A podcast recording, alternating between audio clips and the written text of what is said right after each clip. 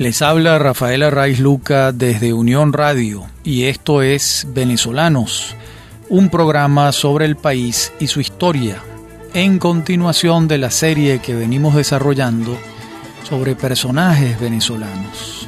En este caso, vamos a hablar de un venezolano que nació en Madrid y que nace en Madrid en 1927 y fallece en Caracas en 1995 es decir, vivió 68 años.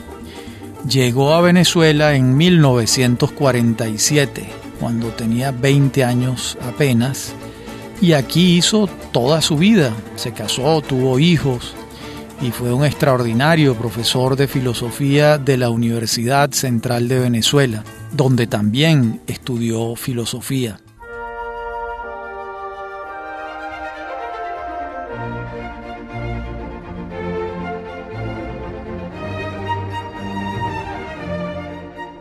Estoy hablando de Juan Nuño, uno de los grandes filósofos que ha habido en Venezuela, que a su vez se dio a conocer en el gran público, más allá del claustro universitario y las publicaciones académicas especializadas, a través del articulismo. Los artículos de opinión de Juan Nuño en el Nacional, a donde fue invitado a escribir semanalmente, por Miguel Otero Silva eran artículos que sacudían al país, al país eh, lector, quiero decir, y al país lector exigente, por su prosa, por lo cáustico, por, si se quiere, lo implacable, lo afilado de los juicios de los artículos de Juan Nuño. Pero antes de llegar allí, como les dije, Nuño vive en Madrid, estudia primaria, bachillerato allá y comienza a hacérsele insoportable el clima universitario durante el franquismo como para estudiar una carrera que exige el ejercicio de la libertad con tanta potencia como es la filosofía. Y por eso decide venirse a Venezuela donde estaba nada más y nada menos que Juan David García Vaca. García Vaca, que pasó buena parte de su vida entre nosotros, daba clases en la Universidad Central de Venezuela, dirigía el Instituto de Filosofía, venía de Ecuador y por supuesto venía de España también. Y la figura de García Vaca fue un anzuelo, un señuelo para Nuño, para venirse a Venezuela porque el magisterio de García Vaca en Venezuela podía también sugerir que muchos otros profesores, si eran escogidos por García Vaca, eran de un muy buen nivel. Y así fue. La Escuela de Filosofía de la Universidad Central de Venezuela tuvo y tiene un alto nivel académico desde la fundación en aquella década de los años 40-50. De modo que Nuño se viene a Caracas. La Caracas de 1947 es una ciudad muy pequeña, muy provinciana todavía, y aquí va a vivir hasta 1995. Vamos ahora entonces a ver algunas de sus obsesiones temáticas. Y digamos lo siguiente, que la vida de Nuño presenta el dilema al que se ven expuestos los filósofos de esto ya he asomado el tema. Me refiero a circunscribirse exclusivamente al mundo académico y ser una autoridad en el coto cerrado o abrirse a la mundanidad de la prensa y los medios.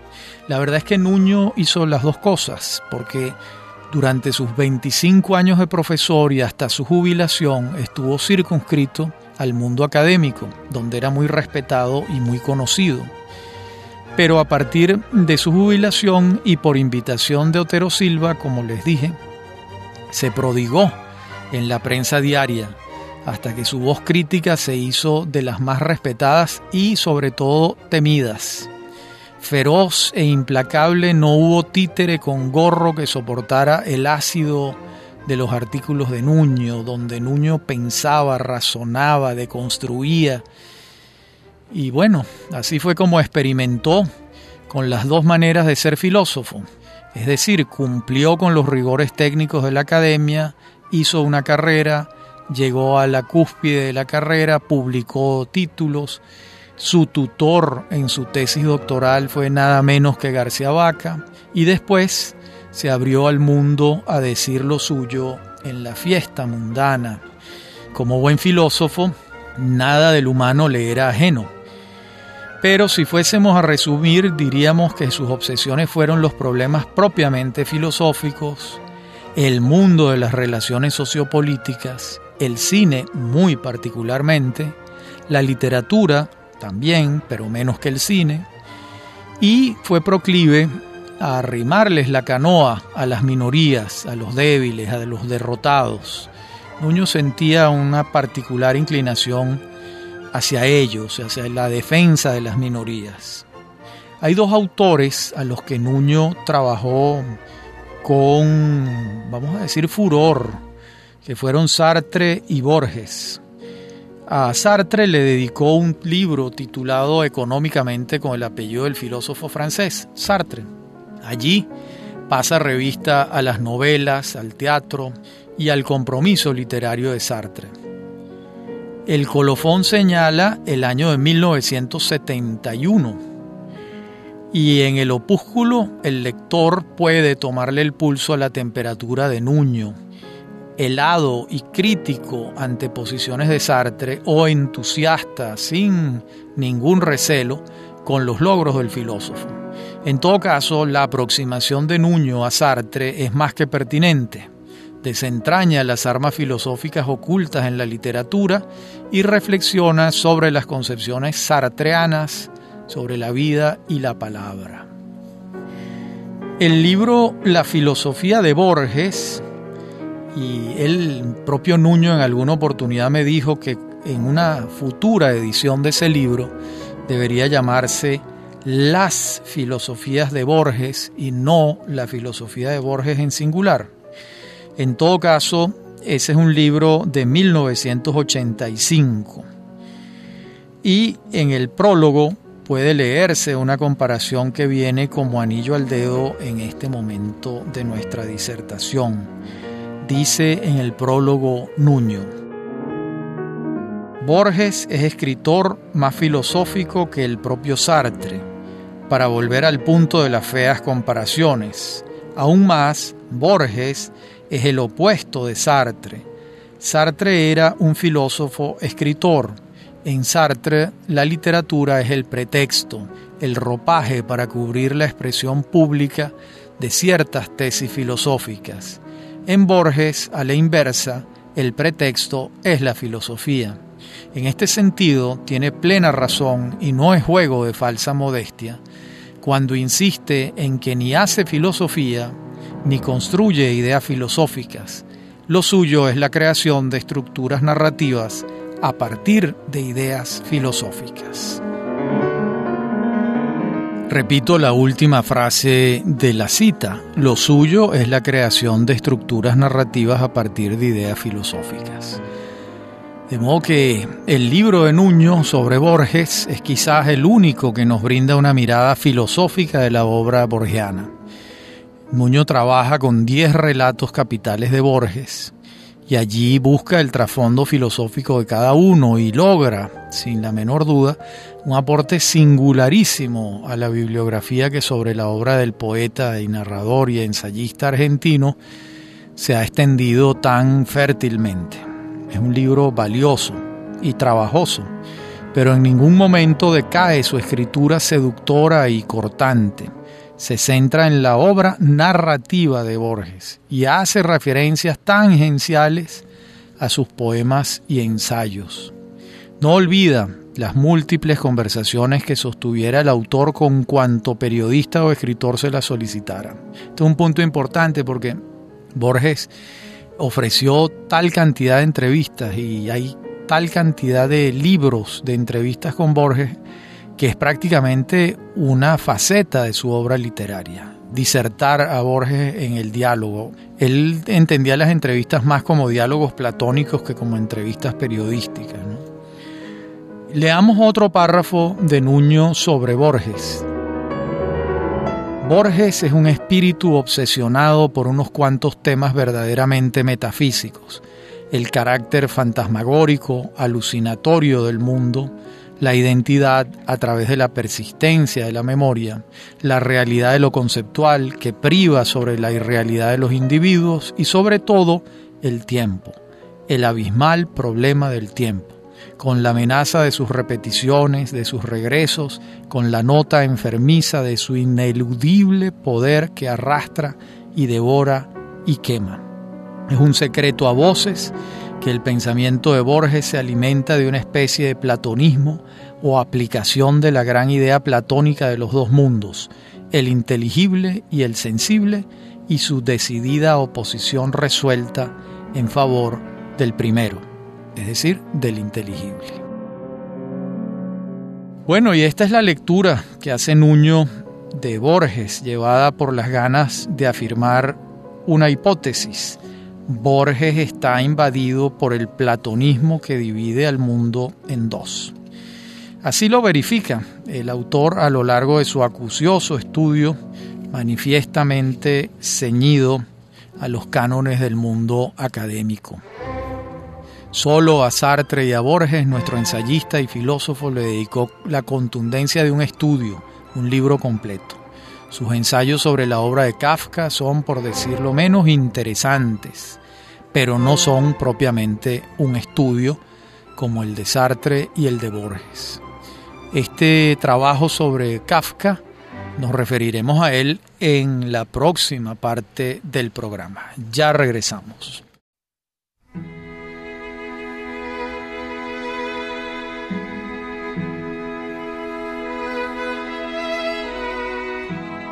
En la parte anterior del programa veníamos hablando de autores que sedujeron al gran filósofo venezolano de origen español, Juan Nuño, y hablamos de Sartre y de Borges.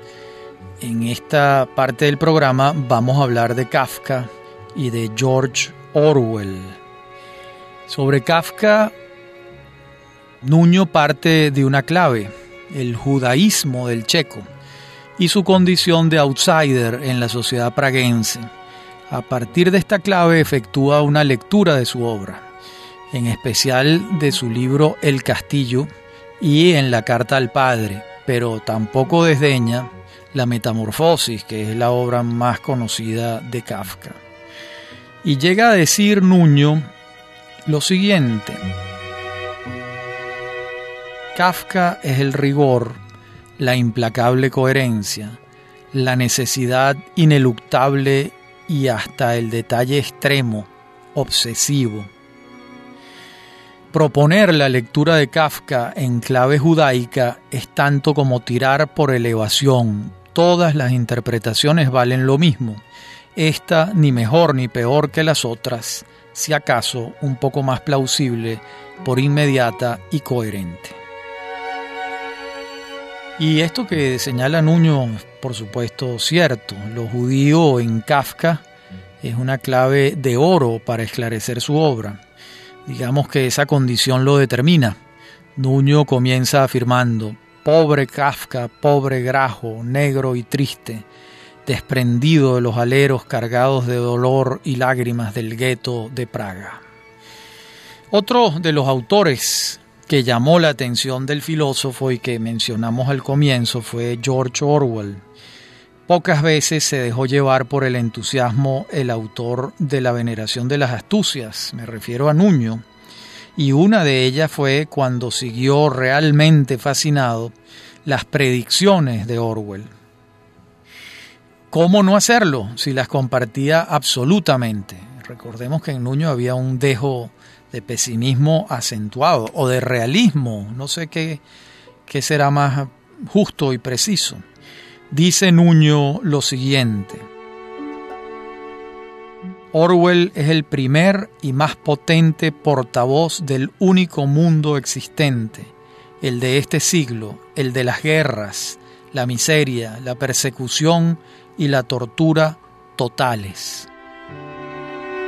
Se está refiriendo al siglo XX, por supuesto, y está recordando la obra extraordinaria de Orwell 1984. Y le seduce particularmente una fábula orwelliana que es a todas luces una ironía sobre el estalinismo. Nos referimos a Rebelión en la Granja, Animal Farm en inglés. Según Nuño, esta es una sátira brillante sobre el régimen soviético. Y tampoco olvida, como dije antes, la novela que inmortalizó a Orwell, 1984. Y sobre esta no ahorra elogios, dice esto. 1984 es la novela del siglo XX, así como Candide pudo ser la novela del 18 o La Guerra y la Paz la del 19. Caramba, qué elogio, qué elogio. El gran valor de esta novela, según Nuño, estriba en haber precisado el mayor mal del siglo, el totalitarismo y la consecuente amenaza que esto implica sobre el individuo y su libertad. Y en tal sentido, dice Nuño, Orwell vio todos los peligros del totalitarismo, no en un futuro más o menos próximo, sino el totalitarismo de este siglo, ya bien enraizado en el mundo y representado para la época de Orwell por el fascismo y el comunismo. Luego, sigue a Orwell en una caracterología inteligentísima del espíritu nacionalista y se anima con unas afirmaciones muy discutibles que más adelante veremos. De modo que no es aventurado afirmar que al escribir sobre la obra de Orwell, Nuño hace un dibujo en el espejo de sí mismo de sus ideas y de lo que le hubiera gustado hacer y escribir. En buena medida Orwell lo interpreta es como si el hecho de que exista la obra de Orwell libera de la responsabilidad de emprenderla a Nuño.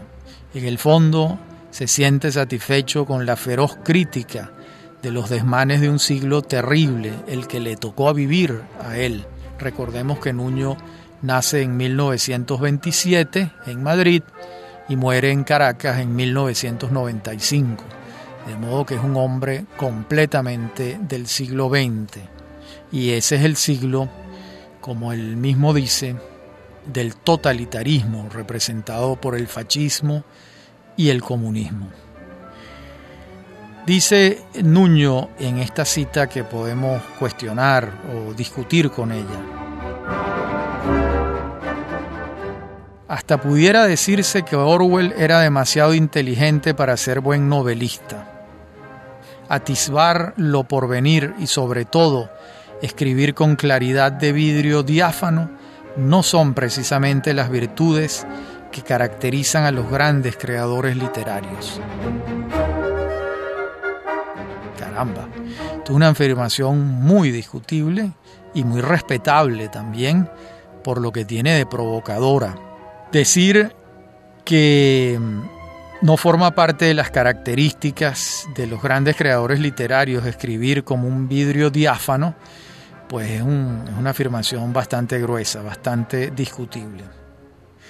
Los ejemplos para refutar esta afirmación de Nuño son muchos y bueno, no voy a entrar a, señalarlos porque son muchos los que pudiera traer a cuento. Vamos a tener esta afirmación como un ejemplo de una de las más deliciosas características de la prosa de Nuño, como era la intemperancia, y ese ojo extraordinario para cazarle goteras a los autores, para ver dónde están sus defectos, sus arrugas, sus lunares. En eso Nuño era un experto. Veamos ahora otros dos autores sobre los que Nuño lanza artillería pesada. Me refiero a André Malraux y a Humberto Eco. Acerca del primero, lo que destinó fue un atroz bombardeo que además le sirvió para exponer sus puntos de vista.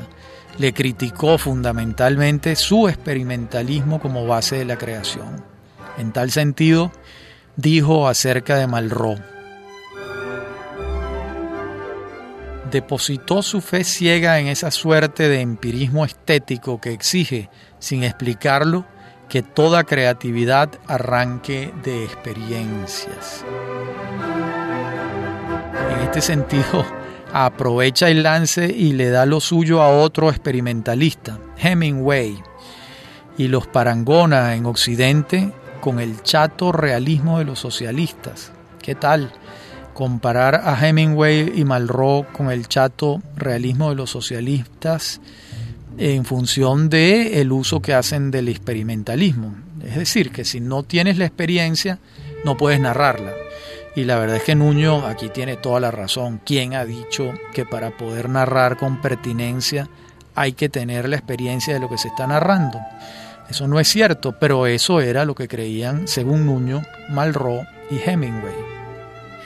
En cuanto a Humberto Eco, la crítica se circunscribe a la primera novela de Eco, El nombre de la rosa. Y aquí Nuño es muy fuerte, muy incisivo, porque entra en los terrenos de la honestidad intelectual. Según Nuño, Eco saquea inmisericordemente a Borges y es solo un lejano eco del poeta argentino. Y él se dedica a desentrañar las artimañas detectivescas como las de Eco y llega a una suerte de descubrimiento de lo borgiano que hay sin confesar en la novela. Digamos que este es un ensayo sumamente agudo. Voy a leerles un párrafo de este trabajo sobre Humberto Eco. La preceptiva de Borges no puede ser más simple. El novelista ha de partir de personajes, mientras que todo cuento arranca de situaciones imaginarias. Ahí radica toda la diferencia, que no es poca. La fuerza, entonces, ha de centrarse en los personajes o en la situación, novela o cuento. Y luego acusa a la primera novela de Eco de ser un cuento largo, una morisqueta, pero no contento con esto, arremete contra la novela histórica y expresa, esto ya no es solo sobre lo de Eco, sino sobre la novela histórica en general. Dice, la novela histórica está de entrada condenada al fracaso porque termina por no ser historia ni novela. Bueno, ¿qué dirán de esto los novelistas históricos de Venezuela? ¿Qué diría de esto el propio Tero Silva, Uslar Pietri, Briseño Iragorri, hoy en día Ana Teresa Torres, Federico Vegas? ¿Qué diría de esto Francisco Herrera Luque? De modo que aquí está el mejor Nuño, el que lanza o dispara desde la cintura. Y bueno, aquí gana grandes adeptos y grandes detractores. Voy a repetirlo. La novela histórica está de entrada condenada al fracaso porque termina por no ser historia ni novela. Bueno, esta andanada contra la novela de Humberto Eco encuentra su antónimo, su antípodas en lo que dice Nuño de Nathaniel West, este gran escritor norteamericano, por quien Nuño tiene una fascinación, una especie de, sí, fascinación es la palabra. Comienza diciendo,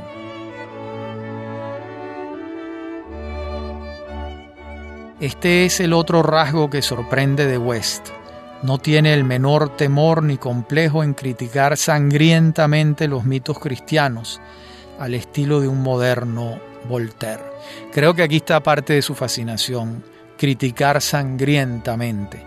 Nuño le gustaba hincar el diente en lo que veía una gotera, en lo que veía una flaqueza, una debilidad del autor, allí estaba Nuño indagando, profundizando la herida, viendo dónde estaba la gotera, el defecto.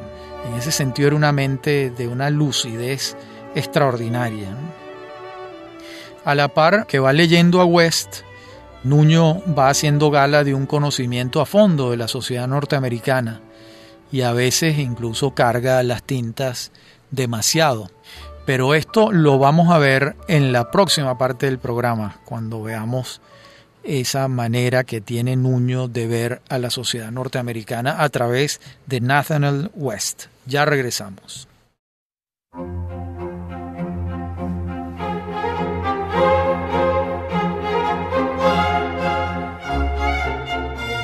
Referíamos en la parte anterior del programa la fascinación de Juan Nuño sobre Nathaniel West. Y hay un párrafo en su ensayo sobre West donde Nuño afirma lo siguiente. El gran sueño americano del éxito, A Cool Million, prueba dos cosas, que ese sueño es una gran mentira y que al término del sueño espera la posible realidad del fascismo, surgido de la clase media, rencorosa y vengativa. Y es que si algo hizo West magistralmente fue desentrañar las claves del American Way of Life, que tiene su máxima expresión en la vida de Hollywood, que con tanta agudeza trabajó el autor de Miss Lonely Hearts. Me estoy refiriendo a Nathaniel West. Y como vemos, si Orwell entregó la radiografía profética del destino del mundo, West, según Nuño, le regala la de los Estados Unidos. Bueno, como vemos toda esa máquina inteligentísima de Juan Nuño que decodifica a Eco y vuelve añicos a Malraux y que deja en el esqueleto a Sartre y a Borges, cede el paso a unas páginas afectuosas hacia Nathaniel West y también hacia Alejandro Rossi, ¿Quién es Alejandro Rossi? Un filósofo de madre venezolana, de padre italiano, que se crió en la Argentina e hizo su vida en México.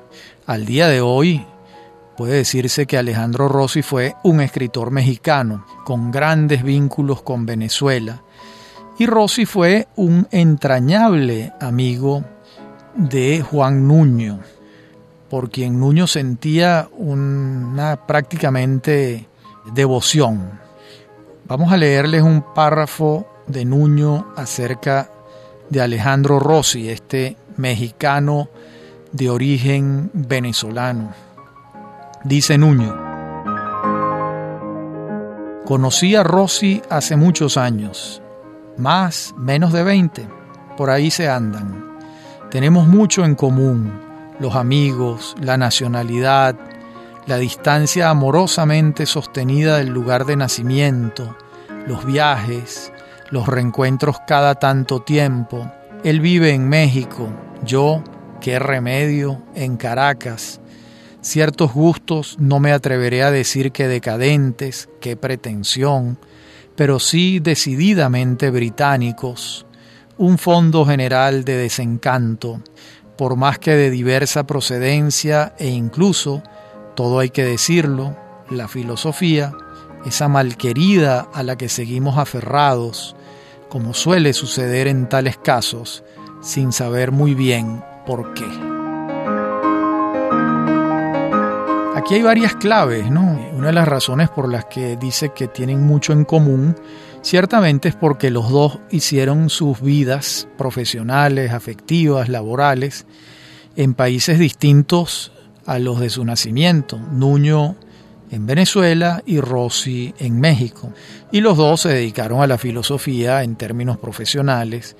Ambos fueron profesores muy destacados, tanto de la Universidad Nacional Autónoma de México como de la Universidad Central de Venezuela en el caso de Nuño, universidad en la que estudió su pregrado y su doctorado también. De modo que las similitudes entre Nuño y Rossi no son pocas, y Rossi, al igual que Nuño, una vez jubilado de la universidad, se dedicó a escribir narrativa, a diferencia de Nuño que se dedicó a escribir ensayo. Rossi cultivó el cuento y al final de su vida publicó una novela autobiográfica que tiene mucho que ver con Venezuela y sobre todo con los recuerdos de su madre. Él era Rossi Guerrero. ese Guerrero es un apellido venezolano. Su madre era una venezolana, descendiente del general Páez, por cierto. Bueno, en el caso de Rossi, su libro más conocido fue El Manual del Distraído. Alguna vez lo prologó el propio Nuño. Pero en el caso de Nuño, pues son varios sus libros más célebres, ninguno con los tirajes de los de Rossi, porque mm, Rossi era un autor más para las grandes mayorías, digamos así. Los temas de Nuño eran más filosóficos, exigían más del lector. Otro autor al que Nuño le tenía una particular atención y afecto es un venezolano que se llamó Ángel Bernardo Viso. A Nuño le gustaba mucho un ensayo intitulado Venezuela, Identidad y Ruptura y otro libro de Viso que se titula El asombroso caso de Genovia. Viso, un abogado muy conocido en el foro caraqueño, que escribió estos ensayos interpretativos del origen, digamos que de la sociología y la problemática venezolana. A eso se refiere con el asombroso caso de Genovia y con ese libro Venezuela, Identidad y Ruptura, del que Nuño escribió y escribió muy bien. También Nuño escribió sobre Simón de Beauvoir, Imposible no hacerlo, la esposa de, o la compañera de Jean-Paul Sartre. Escribió también algo sobre Miguel Kundera. Y bueno, Nuño era un lector verdaderamente fervoroso. Tengo una anécdota interesante. Hace ya muchos años, un amigo barquisimetano, Freddy Castillo Castellanos, lo conseguí en una librería aquí en Caracas, él estaba de paso, vive en Barquisimeto, y me entregó El Maestro y Margarita de Mijail Bulgakov y me dijo, esta es una de las mejores novelas que he leído en mi vida. Bueno, yo me compré la novela, me la llevé a mi casa y quedé verdaderamente en el sitio. Y sí, siempre lo digo, de las mejores novelas que he leído en mi vida es El Maestro y Margarita de Mijail Bulgakov. empecé a indagar con mis amigos quién lo había leído. Ninguno. Debo haber hablado en esas 15 días en que estaba leyendo la novela como entre 15 y 20 personas y el único que lo conocía, que lo había leído y que sabía su historia de la A a la Z era Nuño. Conocía toda su obra, vida, milagros. De modo que aquello fue sorprendente y me escribió una carta larga, eh, muy interesante, hablándome de Bulgakov y de su admiración también por Bulgakov. Sobre todo por esta novela deslumbrante, de las cinco mejores novelas que yo he leído en mi vida, que es El Maestro y Margarita.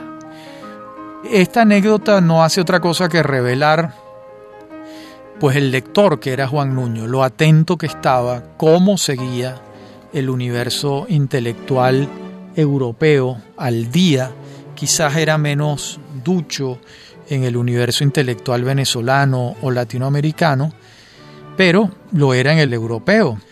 Y eso era siempre de gran ayuda para quienes lo frecuentamos en la amistad.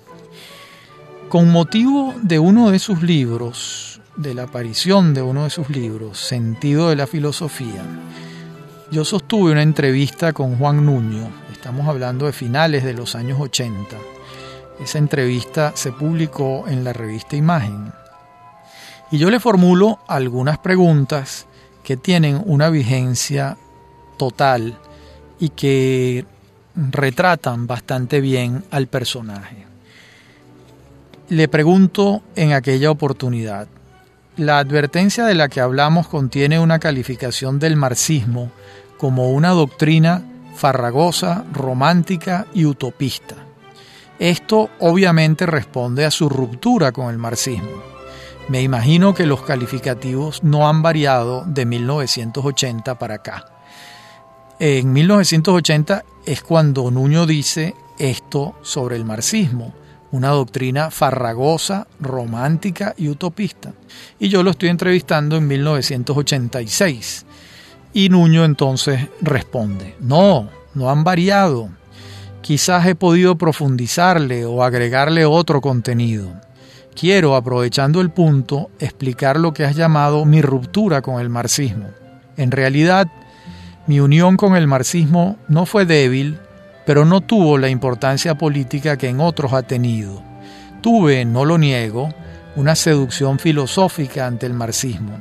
No estoy muy seguro si la seducción fue directamente marxista o indirecta, a través de un gran seductor del que no me avergüenzo, pero con el que uno también termina peleándose. Mi gran seductor se llamó Sartre.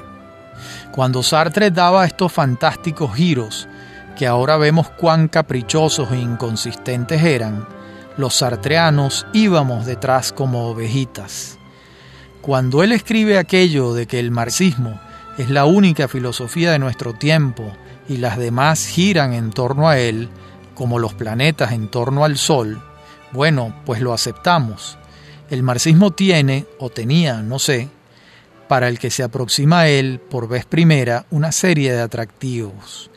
No me refiero al marxismo vulgar, me refiero al buen marxismo, porque Marx, indudablemente, además de ser un gran escritor, es seductor argumentando y parece, parece que lo que dice es verdad. Entonces, esa fue una fase en la que caí de lleno. Es interesante ver cómo Nuño nos explica eh, cuál fue su relación con el marxismo, cómo llega a él seducido por otro marxista, por Sartre. Y yo vengo y le repregunto sobre un libro que a mí me gusta mucho de él, que se titula Compromisos y Desviaciones. Y le digo que ahí aparece un ensayo en el que arregla cuentas con Sartre. Y esto es lo que responde Nuño. En efecto, arreglo cuentas con él, quizás un poco gruesas porque exigirle a Sartre lo que él no podía dar es imposible. Indudablemente que Sartre era muy fastidioso, muy pedante, muy francés.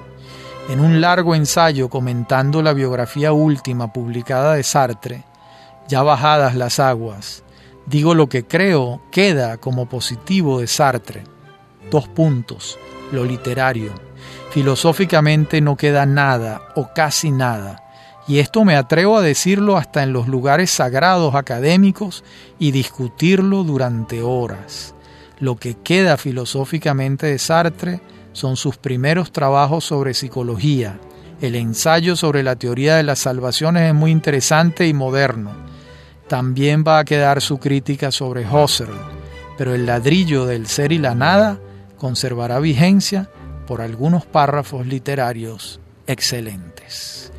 En la última parte del programa continuaremos ventilando la vida y obra de este extraordinario filósofo venezolano de origen español, Juan Nuño. Ya regresamos.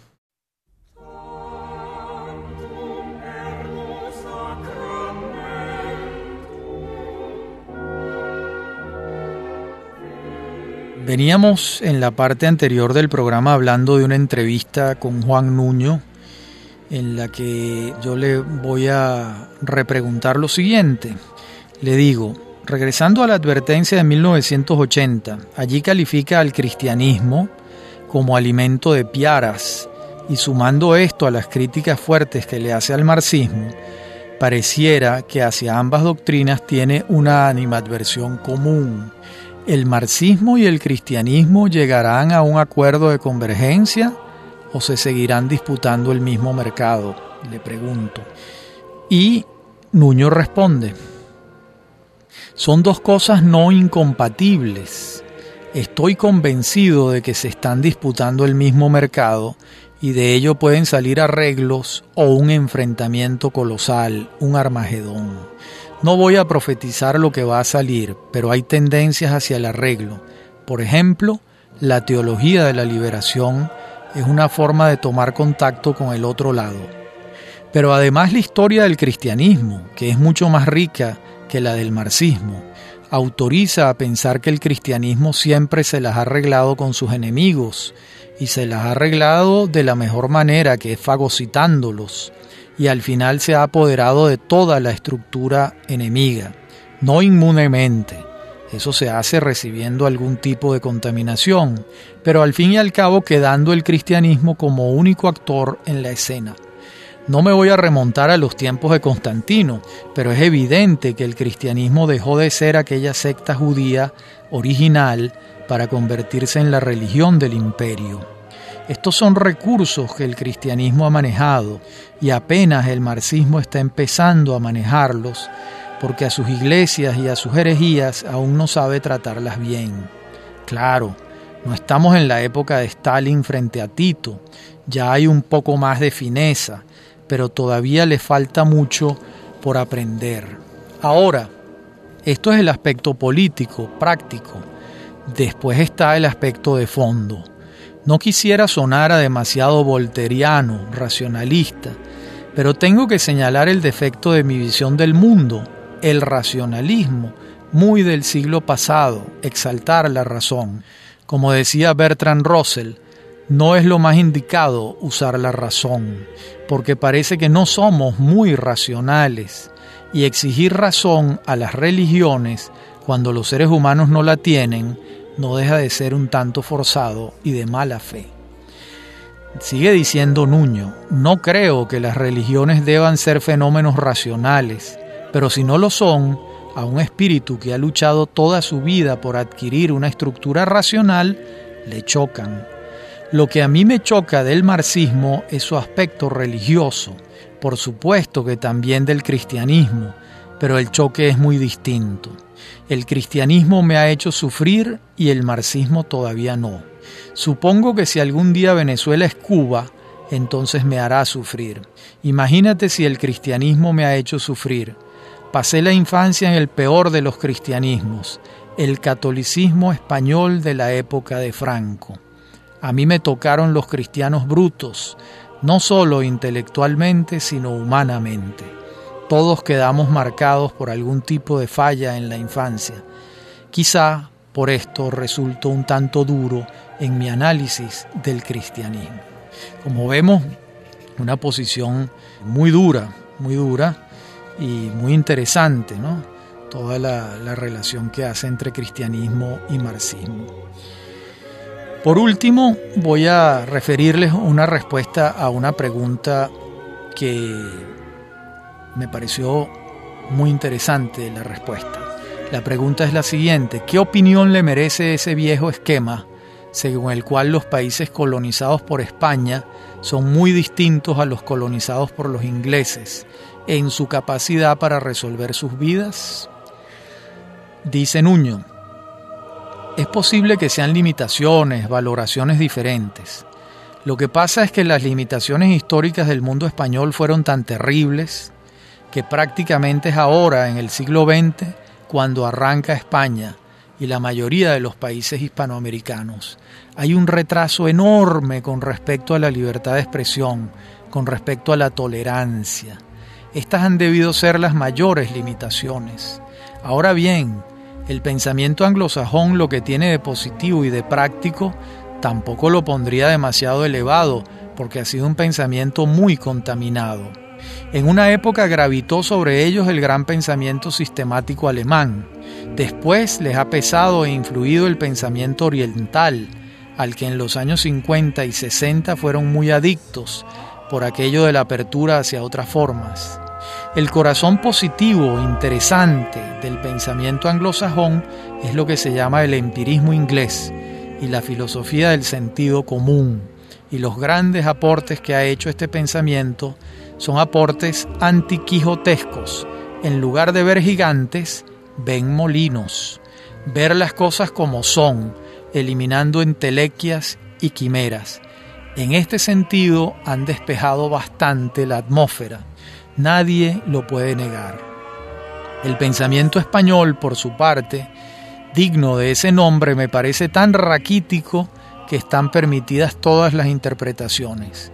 La única persona de peso se llama Unamuno, con todas las terribles limitaciones y contradicciones. Él tenía entre sus muchas cosas positivas, que siempre destaco frente a Ortega y Gasset, el hecho de que le interesaban cosas distintas al ombligo español, concretamente Hispanoamérica.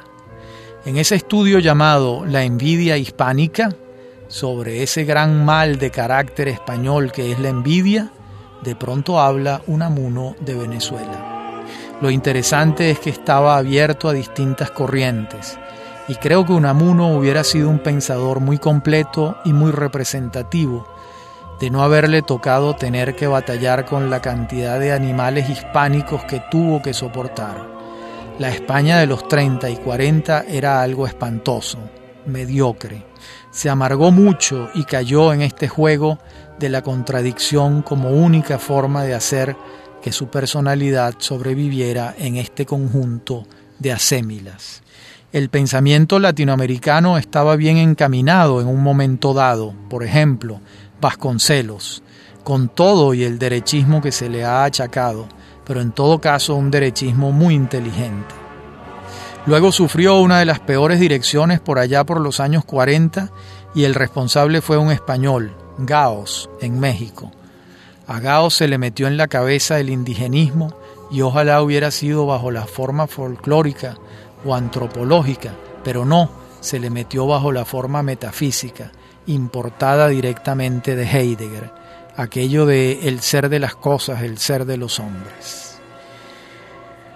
Caos propone buscar el ser del mexicano y encuentra un discípulo llamado Leopoldo Sea, y este dice, esto es un evangelio, y comienza a diseminar la buena nueva. Vino por Venezuela y se consiguió a Ernesto Maíz Vallenilla, que durante una buena parte de sus trabajos siguió esta línea. Luego Maíz guardó esto, se dio cuenta de que era un camino absolutamente sin sentido, tan estéril como todo esencialismo. Se dio cuenta de que sería la peor manera de propiciar un pensamiento local, porque además era una manera servil. Simplemente era la repetición de un esquema alemán trasladado aquí.